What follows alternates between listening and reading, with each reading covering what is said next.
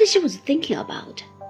As I glanced in admiring silence at the little soft hand traveling up the row of buttons on my coat, and at the clustering hair that lay against my breast, and at the lashes of her downcast eyes, slightly rising as they followed her idle fingers.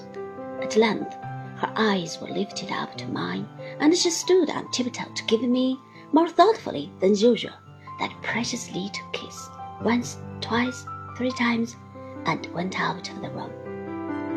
They all came back together within five minutes afterwards, and Dora's unusual thoughtfulness was quite gone then.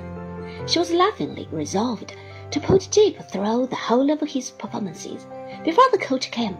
They took some time, not so much on account of their variety as Jip's reluctance, and were still unfinished when it was heard at the door.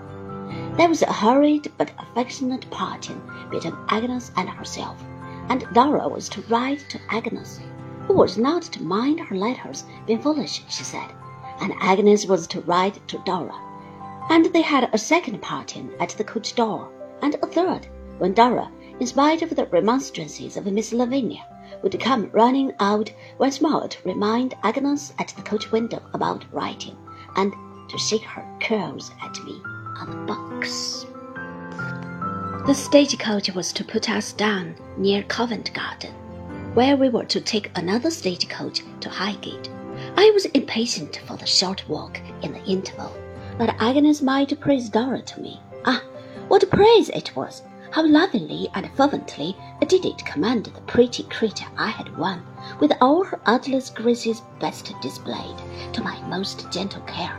How thoughtfully remind me, yet with no pretence of doing so, of the trust in which I held the orphan child.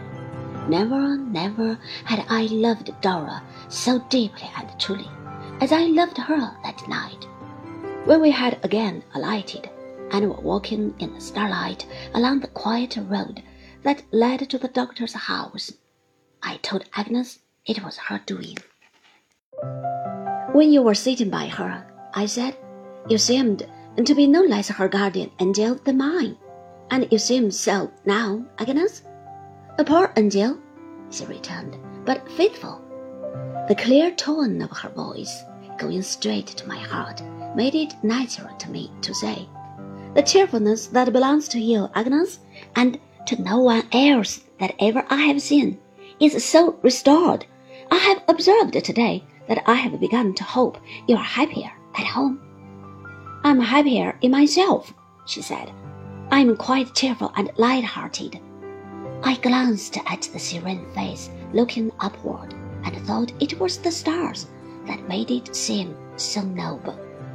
There has been no change at home, said Agnes after a few moments. No fresh reference, said I, to. I wouldn't distress you, Agnes, but I can't help asking to what we spoke of when we parted last. No, none, she answered. I have thought so much about it. You must think less about it. Remember that I confide in simple love and truth at last. Have no apprehensions for me, Trotwood, she added, after a moment. The step you dread my taking, I shall never take. Although I think I had never really feared it in any season of cool reflection, it was an unspeakable relief to me to have this assurance from her own truthful lips. I told her so earnestly. And when this visit is over, said I, for we may not be alone another time. How long is it likely to be, my dear Agnes, before you come to London again? Probably a long time, she replied. I think it will be best, for papa's sake, to remain at home. We are not likely to meet often for some time to come, but I shall be a good correspondent of Dora's, and we shall frequently hear of one another that way. We were now within a little courtyard of the doctor's cottage. It was growing late.